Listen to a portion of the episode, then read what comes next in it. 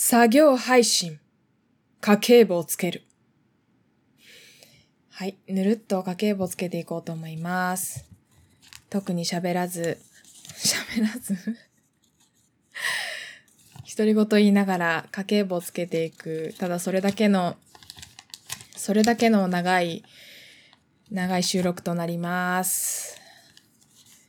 まずは、レシートを引っ張り出してきて、日付の順番に並べます。8月から溜まっているよ。すごくレシートの紙のカサカサカサカサした音がたくさん乗るだけの収録になる気がするけれど。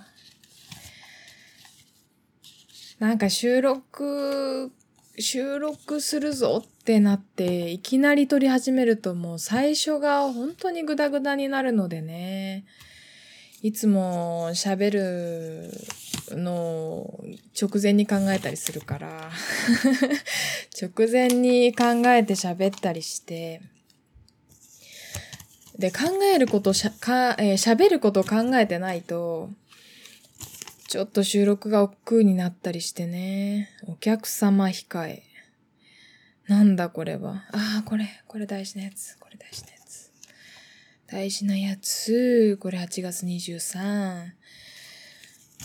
お、マックが出てきたね。8月24は24はたくさん買い物したね。まあこんな感じの配信ですね。ただ私がレシートをカサカサと広げ、そして時々読み上げ、何を買ったとか、何をしただとかっていうこと喋りながら、やっていこうと思います。特に、なんだろう、実りもなければ面白みもないかもしれないけど、なんか垂れ流し垂れ流作業配信にどうぞ。22日。わあ、8月はね、出費が多かったですね。多かったね。実に多かったね。今というか、昨日ですね、あの、やっぱり私急な思いつきで、急な思いつきでといえば、あまだ内容も喋る前にあの、別の話に飛ぶんですけど、急な思いつきでといえば、あの、忍術学園の、忍たま乱太郎忍術学園の学園長先生は、急な思いつきで有名ですね。学園長先生の名前わかります？大塩平八郎？あ、違う、おはよ。大塩平八郎は違うよ。違うよ。違うよ。びっくりした。大塩平八郎は違うよ。それは、米、米のやつだよ。大塩平八郎の乱のやつだよ。じゃなくて、えー、っと、でも、平、え、平、なんとか、平、大川平治渦巻きでしたっけ？お、渦政でしたっけ？大川平治、あら？えー、ちょっと忍たまファンとしてそれは、ちょっと、えー、学園長先生って調べよう。学園長先生。大川平治渦政、合ってましたね。なんで大塩平八郎って出てきたんでしょう。まあ似てるからか。似てるからだな。大塩、お、違う。大川平八郎、うず、え、違う 違う違う混ざってる。大川平治渦政です。えー、っと、これは？あ、これはいいですね。これもいいです。えー、っと、14日。あ、そうだ、何の話かっていうと、えー、っと、そうだ、突然の思いつきね。突然の思いつきは、また、ダイエット始めます。また言うてるわって思った方いるでしょうね。私も、まあ自分で思いますね。だけど、なんだろうな。飲酒で結局、ボディメイクできなかったし、えっ、と、実家帰って、今回のね、帰省はストレスが少なくて、あの、妹とも仲良くできて、とてもいい帰省だったんですが、それはまあ、あの、飲酒のいざこざとか、あとは、あと、な、なんでしょうね、あの、あれかな多分。とても、うんと、なん、なん、我慢するものがなかったってことかな。あんまりこう、ダイエットしなきゃっていう気持ちがなかったから、えっ、ー、と、またお菓子食べちゃったみたいなことで悩まなくてよくって、えっ、ー、と、そうね。あの、ストレスが少なかったために、あんまり、えっ、ー、と、家族と仲良くすることができたと。はい、非常にいいことですね。その代わり父と母がよく喧嘩してましたけど、私は中最悪に入ってましたね。何でもいいんですよ。なんかね、うちの父と母、なんかレシート整理してる割にめっちゃ喋るなと思った方いらっしゃるでしょうけど、うちの母と父はね、いつもめちゃめちゃに喧嘩することがあるんですね。もうめちゃめちゃですね。もうやめてっていうぐらい喧嘩することがあります。っていうか母がもう参っちゃう時があるんですね。なんか母って割かし私みたいな性格で、溜め込むんですけど、な、なんか、なんて言うんでしょうね。割と、こう、ひょうきんな性格というか、いつもは、あ、あけらかんとしてるというかな、なんて言うんでしょう。強、強めに見えるキャラではあるんですが、本当の心の奥は繊細な部分が多く多くて、父が非常に乱暴な言葉遣いをする人間ですので、あの、会社でね、いろいろ大変だった時とかは、特に、こう、母に思いやりを持って接することができない時があるんですね。まあ、父も人間ですからね。で、そんな時に放った一言が母の心をひどく、えー、痛めつける場合があるんですね。はい。今はレシートがちぎれた音です。はい。で、まあそんなこともあるんですが、あら今日のレシートどこ行った？今日のレシートどこ行った？どこ行った？今日のレシ、あったね。あったあったあった。よかったよかった。じゃあ、えー、日付に、日付通り並んだので記録していきます。えっ、ー、と、何の話かっていうと、そうだそうだ。あのー、まあ、傷つける。母、父の言葉が母を深く傷つけることもあるんですけど、まあ、それが、それをね、まあ、コアカスガイということで、仲裁に入ったりとか、まあ、お互い思いやり持って接しようよということでいろいろ励ましたりとか、そういうことをしたりする毎日でしたね。正直、あの、話し合って解決してくれという思いになることは非常にありますけれども、まあでも、なんだかんだ言ってお互いがお互いをやっぱり大事に思っているところがありますので、うちの両親。なんだかんだ次の日にはケロッと仲直りしていたりしますね。あの、母が割と怒りを自分の中で消化していたりとか、父が何かしら母に、えー、悪いなと思って何か買ってきたりとか、ということをして解決しているようではありますね。何の話や。330円。これはハンディチョッパーです。ハンディチョッパーで鶏胸肉をミンチにしたんです。そしたら、普通に包丁で叩いた方が早くねっていう結論になって、ちょっと残念でした。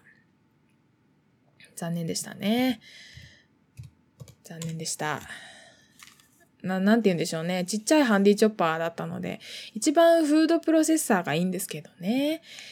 やっぱ、なんかちょっとケチってハンディチョッパーでもいけるかなと思って買ってみて、買ってみて、だけどあんまうまくいかなくて、ああ、まあでも玉ねぎのみじん切りとかにはいいかなって思ったりはします。だってあれ、めちゃめちゃ、玉ねぎね、みじん切りしてると、顔のあらゆるところから水がね、出てきますからね。鼻水やら、涙やら。汗は出てこないか。ちょっと適当なこと言いました。はい。わあ、セブンイレブンでアソートドーナツ買ってるよ。どういうつもりだい？ちょっと節約した方がいいよね。本当に。えー、っと、あ、おからの素買ってるわ。ゴーヤ買ってるね。ゴーヤね。ゴーヤ、やっぱ、旬のものを食べるというのはいいですよね。ラッシュノックアウト1650円。な、なんだこれは？ラッシュノックアウト。マスカラかな？なんだろう？ママスカラっぽいな？マスカラ買ったもんな、新しく。メイク道具ってね、地味に高いですよね。消耗品だし、なんか長く使ってると雑菌繁殖してるんじゃないかと思って怖くなったりするし。あら？今のは食品か？食品じゃないね。食品じゃないね。これは、えっ、ー、と、生活費2568円。印紙の書類、書類ではない印紙の勉強したノート一冊のファイルにまとめたものとか、あとはインクですね。インク。えー、コピー機のインクでした。お、化粧品出てきたぞ。1425円。なんかま、化粧品っとかスキンケア用品ってまとめて買いに行ったりするから余計お金かかってるように見えるという。お金かかってんだけど、100、あ最近ね、あのまた話がね、レシート見ながら話するんで、レシートによっても全く話題がね、コロコロコロコロと変わります。セブンイレブンのアイスカフェラテ180円なんですが、税込み。最近知りました。セブンイレブンのアイスカフェラ、カフェラテ？が美味しいって。美味しかった。コーヒーは全然飲まないし、午後にコーヒー飲んだら、あの、その夜眠れなくなるたちなんですけど、わ、カルディなんか行ってるぞ。カルディは、たまににしてタバスコ買ってるね。あー、これあれですわ。タコス作ったタコスパーティーした時のやつだ。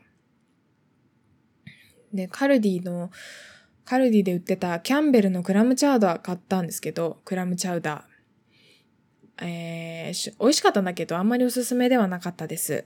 わ、またセブンイレブンアイスカフェラタ買ってる。もうやめて。やめて。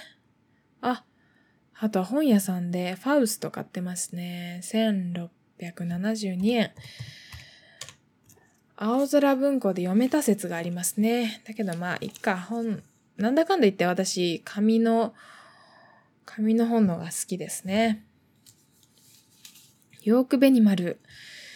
ヨークベニマル123の1。ヨークベニマルは、綺麗で好きです。1682円。マクドナルド。てるる、てるる、てるる、てるる、ということで、ポテトが上がりました。何の話や。397円。ガリガリ君の梨味。はい、嗜好品ばっか買ってますね。ちょっと、良くないね。クワトロフォー、ディスポ for Woman 敏感肌用。あー、カミソリか。カミソリ。生活費の方。生活費。生活費ってググってるんですけど、日用品ですね。レシート整理は食費、生活費、その他に分かれていて、その他を自分のバイト代から払って、食費と生活費は、えっ、ー、と、仕送りから賄ってますが、そうね、今月はちょっと、考え、今月というか先月か、先月は考えなしに買いすぎですね。っていうか、家計簿でこまめにつけなきゃ全く意味ないよね。意味ないですね。あー、これお土産だな。お土産、食費に入れとくか。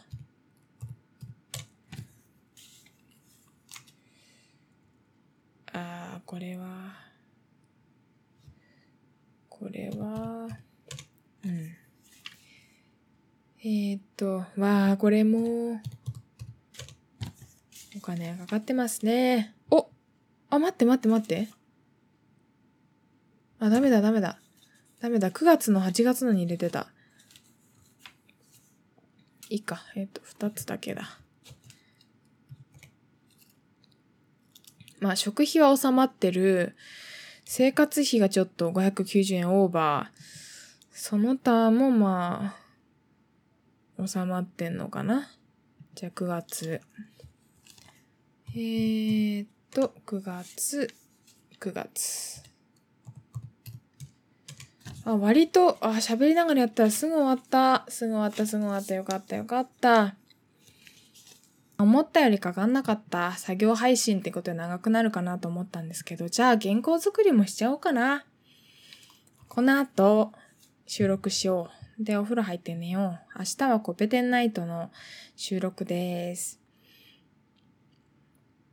マシュマロを読んでいかないといけないので、えー、それについて調べたりとか、あとは、まあいろいろ自分で考えたりとか、しながら、っていうのだな。一つ、二つ、三つ目は OK かな。で、四つ目は、ダイエットの話でいいかな。あ、これだ。トリチェリの実験。ゃあこれいらないや。これいらなくて、トリチェリーは、流体力学でトリテトリチェリーの定理というのがあります。え、あるよねあります、あります。チェリーの定理。あります。あのうんと、なん、なんて言ったらいいの？容器の中の水が一つの穴から出ていくときに成り立つ平行状態の式みたいなまあその関係式があって、そこからな、液体、流れ出す液体の速度がわかるっていう、そういった式が流体力学にあります。で、トリチェリーの実験の話だね。トリチェリーの実験は、理科の教科書とかあったらよかったんだけど、ちょっとパソコンの音とか入ります。トリチェリの実験。トリチェリの実験に関しては、すでに参考になる動画を見つけていまして、まあ、それを見てみてって言ったら、まあ、それで終わりっちゃ終わりなんですけど、水銀の重力と水面、水銀の、水銀の水面水面と気圧が釣り合うという話ですね。はい。えー、トリチェリ、懐かしい。トリチェリの真空ができる、えー、水銀の重さと水面にかかる大気圧が釣り合うということだね。うん。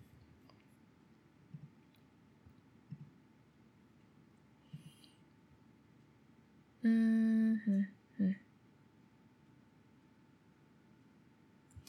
はいはいはい。っていうは、これものすごくわかりやすいサイトがあったから、これもいろいろ参照しておいて、原稿を作るとき基本的に私参照した本とかホームページとかは全部記録するようにしてますね。概要欄に載せ忘れてる時があったりするんですが、基本的に全部押さえてあります。じゃないと、なんか質問された時にどうしたらいいかわかんなくなっちゃうから、っていうんで、えー、そういうふうに記録してあります。で、あと最後の一つなんだっけ？ああ、これも考えなきゃ。うんと、これも後で読み上げながらお答えはするんだが、うん他人軸で生きる。自分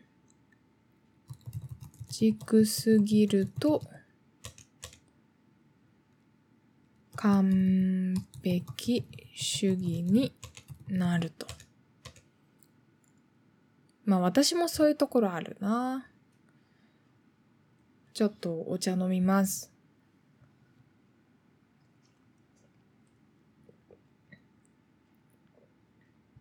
うん。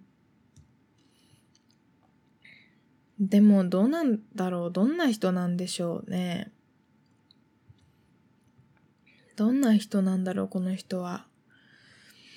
質問者さんがどんな人なのかっていうのは、わからないですよね。質問だけだと。だから、できるだけ考えるんだけど、どうしても自分の経験上とか、自分の方に当てはめて考えないとわからないから、うん、的外れな回答してる場合があるかもしれませんが、でもそういう場合は自分の話に持ってくると、具体的に話せるし、だから想像して話すよりかは自分だったら、うん、想像して話すよりかはっていうのは、こういう人がこういうふうに考えるとするとっていうふうに考えるんじゃなくて、私だったらっていうふうに考えると、まあ喋りやすいは喋りやすいですよね。当たり前か。当たり前のこと言いましたね。うーん。だけど、結構極端なこと書いてあるんだよな。うーん。なんだろう。できるだけ年齢とか性別とか、職業とか学歴とかそういったものでジャッジしないように、しないようにってしてるけど、およその、こういろんなカテゴリーにおいて平均値を取るといろんな傾向って見えてくるじゃないですか。で、その傾向があるのは、うーん、ま事実だなって思って。で、その人がどういう人かわかんない場合、どういうふうに考えて回答すればいいんだろうってちょっと考えちゃうんですね。さっきも言ったか。さっきも言ったな。うん。考えちゃいますね。ど、どんな学生生活を送ってきた人なんだろう。この人は、年齢はいつ、いくつぐらいで、今までどんな経験をしてどんな人生を送ってきた人なんだろうって考えると、うーん、どうなんでしょう。他人軸、他人、他人軸か。うん、私とはちょっと違う人かな、タイプ。タイプがというか、主観的でし、えっ、ー、と、主体的で他人軸で生きられないのが私なんですよね。それはいい意味でも悪い意味でもあって、時にめちゃめちゃ悪い意味になるんですが、わがままだったり、人に合わせられなかったり、する場合が大いにあるんですが、だけど、えっ、ー、と、だけどというか、そういった一面もあるし、で、私自身は習慣的な人というか、なんか生活が安定していてコンスタントにいろんなことが進められる人っていうのにすごく憧れるし尊敬するし、ないものねだりなんでしょうか。そうなると、この人はこの人は、どうなんだろう。どんな一日を送ってるんでしょうね。朝起きたらこの人は何をするんでしょうか。毎日の朝のルーティンがあるのかな。信号、信号が赤し赤信号になりそうだったら、スタートダッシュでも、もう走って渡っちゃうタイプなのか、次の信号を待つ人なのか、それとも、あとは、うんと、学校とか仕事の帰り道にコンビニに寄る人なのか、寄らない人なのか、帰って寝る前に何をする人なのか、もう本当にわかんないから、誰かのことを決めつけたりとか、あとは、うん、選択肢を狭めたり、可能性を縮めたりしないように喋らないとなと思うと、ああ、また堂々巡りし始めましたね、私。うーん、でも、そうだな仏教に中道の精神がありますけど、中道の考え方がありますけど、あの、私もちょっとかじった程度というか、ブッダの言葉を読みながら、解説を中訳、注釈かな？を読みながら、ちょっとだけかじった程度で、仏教についてどこに行けば学べるんでしょうね？なんか本、いい本あったら教えてください。で、そういうふうな、え中道の精神、真ん中の中に道ですね。中道の精神っていうのがあって、all or nothing じゃダメだよっていうことですね。何事も中間がいいよっていう、ちょうどいいのがいいよっていう教えですね。まあ私、本当にかじった程度なので、まあ、ふーん、そうなんだ。そう、そうなのかっていう程度でね、聞いてほしいんですけど。うーん。だから、まあ多分、完璧主義はいけないんですよ。完璧主義だと苦しくなるし、かといって全部他人軸にして生きちゃうと辛くなるんだな。あれ自分って何したかったんだっけってなっちゃうから、ならないのかもしれないけど、ならなかったらまあこうやって質問しないんだと思うし、あれ自分って何したかったんだっけとか、なっちゃうと、はてってなっちゃうから、まあそう、そうならないようにするには、やっぱちょうどいい塩梅を探していかないといけなくって、で、私の経験上なんですけど、わ、これすごいもう回答になっちゃった。回答になっちゃったからお便り読みますか。はい、お便り読みましょう。マシュマロ。7つの習慣を読みました。私は主体的でありたいのですが、いつも習慣的な自分でいる方が楽で、他人軸で主体的に生きていません。というか、そうであることに気がつきました。ある意味他人軸だと人にせいにでき、人のせいにできるから楽です。かといって急にギアチェンジして自分軸すぎると何でもかんでも完璧にしなくちゃと自分のやることが不安になり、怖くなり、できないと自分を責めすぎてしんどいです。毎日のほんのちょっとした積み重ねで変わりたいです。似たようなご経験ありますか？というご質問です。なんだろう。そうね。私は、一緒に考えていくスタイルで回答したいんですよね。うん一緒に考えていくスタイルで回答したいので、もう答えになる、なってるのかならないのかみたいな、簡潔にお答えできないかもしれない。だけど、まあさっきも言ったけど、ちょうどいいのはいいと思うんですよ。大前提。大前提、0100じゃなくて、ちょうどいいのはいいんですよ。まあこれステップ1なんですけど、ちょうどいいのはいいんですよね。うん。で、なんて言うんだろうないつも他人軸で生きてる人が、まあそういった自覚の、自覚をお持ちの方が、急に自分って何したいだろうって自分これしたいなってじゃあこれを完璧にやらなくちゃってなったらそりゃうまくいかないこともありますよね。だってだって普段の自分とは違うことするんだから、難しいだろうね、それは。うん。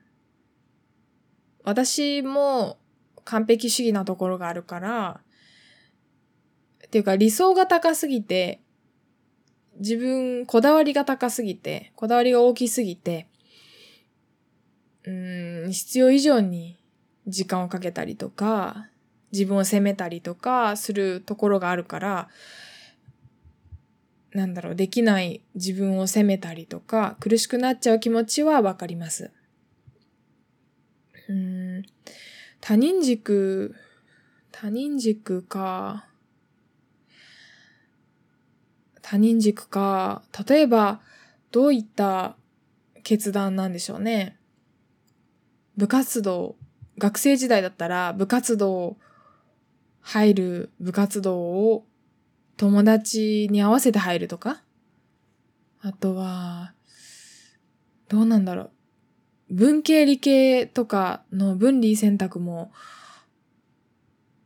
あの、分離選択も他人の選択に流されるとか？別にね、流されるのが悪いっていうじゃないんだけど、まあ、別に、うーん、少なくとも、そっちでいいかなっていう自分がいるからそっちに流れるんであって、なんか全部自分で決めなさいっていうのも、それも、それも辛くないって思うので、別に全部自分で決めなきゃいけないわけじゃないし、ただ、自分これやりたいなって思った時に、他人の目を気にしてやらなかったりとか、他人の何か影響があってできないなって諦めたりとかするのはちょっともったいないなと思うだけで、別に全て自分の考えで決めなきゃいけないってわけじゃないと思うんですよね。うん、話がぶれてきたなちょっとまとめますか？整理します。整理します。えっ、ー、と、主体的でありたい方のご質問。で、他人軸で生きて、普段他人軸で生きている方なんだけど、主体的に生きたい。で、ギアチェンジして自分軸にしちゃうと、完璧主義になっちゃって、辛くなっちゃう。で、そうなると、やっぱりその間がいいから、その真ん中で自分のやりたいこともやれて、で、まあ時には他人に流されるのがいいっていう話で、まあすべて自分の中で決めなきゃいけないかって言われると、それはもう大変だから、うんと、自分にとって特に疑問も湧かず、あの、興味も湧かず、そんな自分の立ち位置がどっちでもいいなっていう問題に関しては、他人に流されても全然いいんだけど、いいんだけど、な、なんて言うんだろう。まあもちろん、一旦立ち止まって、そのことについて自分の意見を持とうと思って考えたみたりすることはいいことだと思うんですけど、まあすべてそうやって一個一個自分の前に置いて向き合って、正面から向き合って全部自分の意見を持たなきゃいけないかって言われると、それは疲れるから、まあ重要な自分が特に気になる問題とか重要だなと思うものをしっかり目の前に置いて考えてみる時間は必要だなと思う。それが自分軸で生きるってことなのかなっていうふうにも思うんですよね。自分にとって大事なものをピックアップして自分の前に持ってくるってことがまず主体的であるから、うんと、これは自分にとって大事かな？どうでもいいかなっていうのを考えることがまず第一ステップなんじゃないっていう、まずそういった気持ちです、私は。そういった気持ちです。で、えっ、ー、と、仏教の中道の考え方で、ちょうどいいのがいいよっていうのが第一ステップだって言ったんですけど、私の高校時代の地理の先生の言葉ですごく心に残ってるのが、世間の世の中の大抵の問題は、ちょうどいいのが、その両極端の答えの真ん中が正解なんだと。真ん中が正解なんだけど、でもそこで思考を止めたらいけないっていう話をされてた先生がいて、例えば A という意見と B という意見が対立していたとしても、真っ向から対立していたとして、正解はその間にあると。数直線のまあ、0が A、100が B としますね。でも、あ、で、その0と100の間に、0と100の間の1から99の間に答えはあるんだけど、その、割合というのが、うーん、事柄によって違う。適切な割合っていうのが、そのちょうどいい塩梅っていうのが、その問題によって違うっていう話をしてて、50-50なのか、40-60なのか、30-70なのか、っていう、なんかその割合の、うーん、どれぐらいどっちの要求を飲もうかっていう、そこが一番大事なんであって、まあ、ちょうどいい、その真ん中が一番いい答えだよねで終わったら、そりゃそうだよってなっちゃうから、えっ、ー、と、どれぐらいどっちの意見が大事かなっていう、ど、どっちの意見をどれぐらい採用したらいいかなっていう問題を常に抱えていて、で、その割合をしっかり割合にまで考えを及ばせないと、まあ、ちょうどいいのがいいよねって思考停止したらもったいない。それじゃ意味がないよっていう話をされてた先生がいたので、そうですね。この質問をくださった方、マシュマロをくださった方も、うんと、他人軸と自分軸の、まあ、二足のわらじで言ったらいいと思うんですけど、それを、どの問題をどれぐらい自分軸で考えるかっていうのを考えてみたらいいんじゃないっていうことですね。まとまったかな結構考えちゃった。まとまりましたかね。でもこれぐらい私、マシュマロに関しては考えてるつもりです。どの質問も考えてるつもりです。だから、うーんと、マシュマロって匿名で送って来られて、で、私から何も返せないし、その人がどういうテンションでマシュマロくれたのかもわかんないし、その人がどういう人かもわかんないから、できるだけ想像を膨らませて話すんだけど、まあ話していて、私が、まあ考えてるよっていう話ですね。言いたかったの。適当に、まあそう、こんな感じなんじゃないっていうふうに答えている時もあるっちゃあるかな。わかんないけど、でも、しっかり考えてるよっていう話です。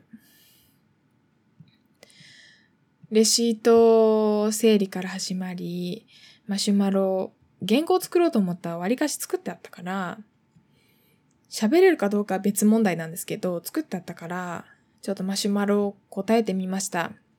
うん、そうね。えー、レシート整理も無事終わりまして、すがしすがしい気持ちです。で、収録もちゃんと始めれ、始められたし、とてもいいですね。